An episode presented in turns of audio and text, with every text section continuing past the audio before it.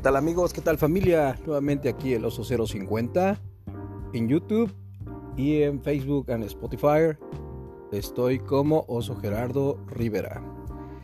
Amigos, les quiero comentar algo que la verdad me ha dolido bastante poder asimilar. Ay, ¿por dónde empiezo? Bueno, por el principio. Hace muchos años yo era una persona, bueno, un niño que le gustaba coleccionar juguetes. Y bueno, en ese momento pues mi papá podía viajar a los Estados Unidos y por medio de su empresa. Y pues bueno, lo único que yo le pedía eran coches a escala, pequeños. Y cuál va siendo mi pues mi asombro de que un día cuando regresó de Estados Unidos, recuerdo bien que eran como las 8 de la noche, tenía yo alrededor de 8 años, eh, pues me levanto y había una bolsa llena de autos pequeños a escala.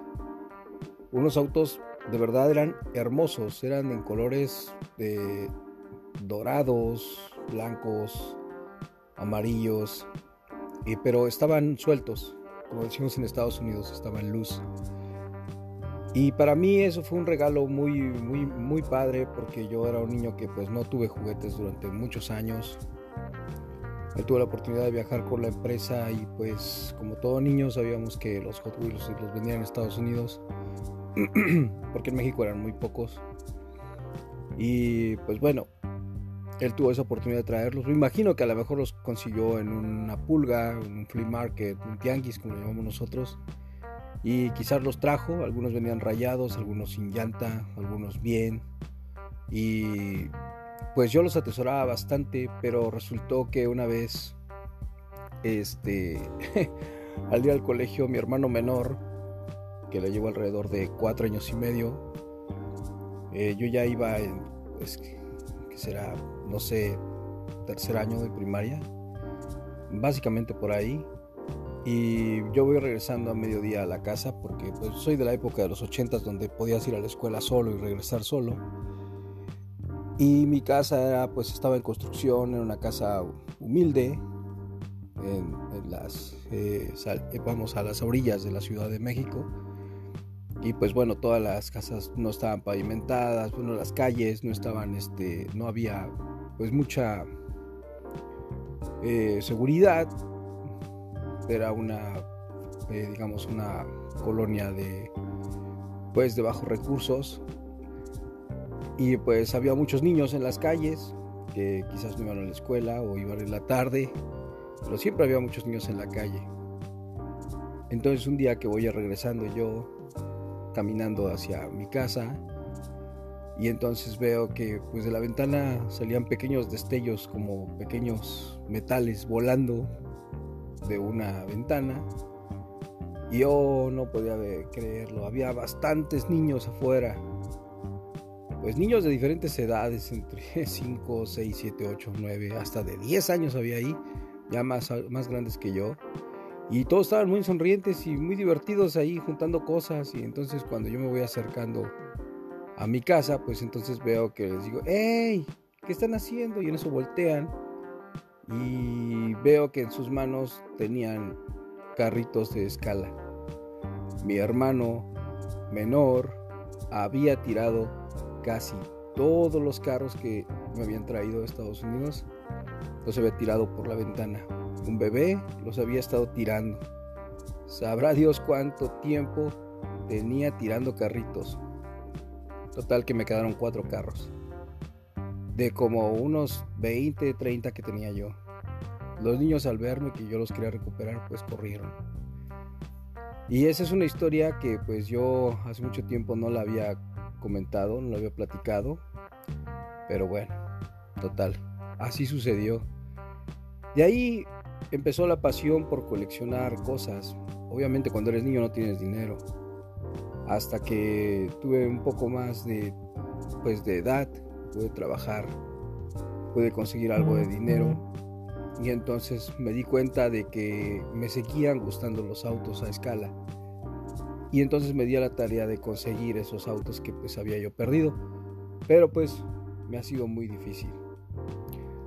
Desde entonces me dedico a conseguir esos autos a escala, que son los Hot Wheels o los Matchbox, que son pues autos muy pequeños, algunos de diseño, algunos de línea, algunos que pues han sido inventados o a capricho o de series como los Simpson, los este, los Picapiedra, eh, pues Kit, eh, Lecto 1, Volver al Futuro, temáticos como les llaman a los coleccionistas.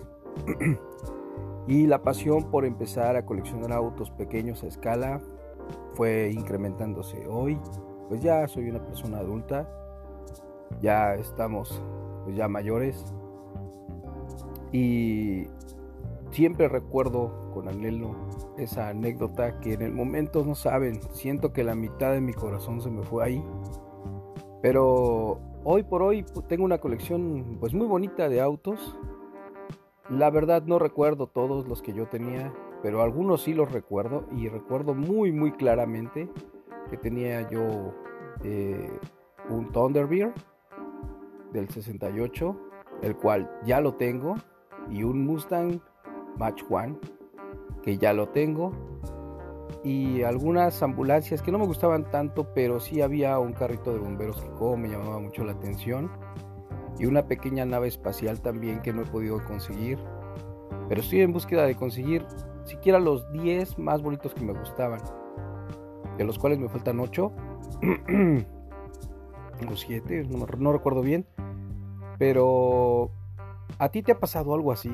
Que de pronto tienes tus colecciones de pósters, de vasos, de discos o quizás de cassettes y de pronto llegaba tu mamá y te los tiraba a la basura o de pronto este pues, un incendio, una inundación, el mismísimo terremoto del 85 destruyó muchas casas y muchos de esos recuerdos de niño que de verdad los juguetes son algo increíblemente importantes en un niño que los pierdes para siempre.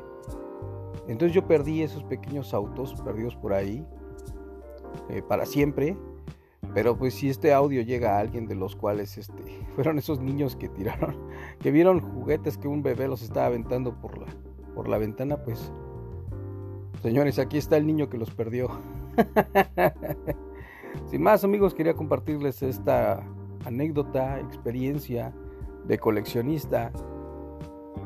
Y este, pues simplemente quería que me conocieran a través de esta experiencia. Y pues, ¿ti te ha pasado? Me gustaría saberlo. Algún día platicaré con ustedes cuando saque mi colección de Hot Wheels. Y para que vean con cuánto cariño y con cuánta dedicación y con cuántos sacrificios he podido hacerlo. Porque no soy millonario. Pero lo he podido hacer y mostrárselas. Para esto tengo yo un canal en YouTube que se llama Oso 050, así literal con letras y números, o aquí en Spotify platicándote acerca de lo que me pasa. Tengo algunos audios que quizás te interesen, algo de coleccionismo, de coleccionismo y algunas cosas que me han sucedido en el trayecto de esta aventura y pues solamente quería compartirla contigo, esta experiencia. Sin más, por el momento recibe un cordial saludo de Oso 050 o Oso Gerardo en Spotify y Facebook. Hasta luego amigos. Bye.